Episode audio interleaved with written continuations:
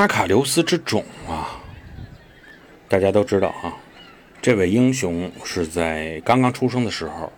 就被他的母亲拎着他的后脚跟儿哈进入了神河去进行洗礼啊，使他全身都处于这种金刚不坏之身。但是呢，由于是拎着他的脚后跟儿，所以呢，最后脚后跟使得软肋。他最后呢是被这个太阳神阿波罗用神箭射中了脚后跟而死。那么我们也一直在说一些事情的时候说阿卡琉斯之种，就是说这件事情它哎有一个弱点在这块儿，或者某个人他有一个弱点在这块儿。那么我在听友圈呢更新了一张啊最早阿卡琉斯的一个陶瓷的罐子，上边啊。有他的样貌，以及他正在下棋时候的样子。这个陶罐很难能够看到哈，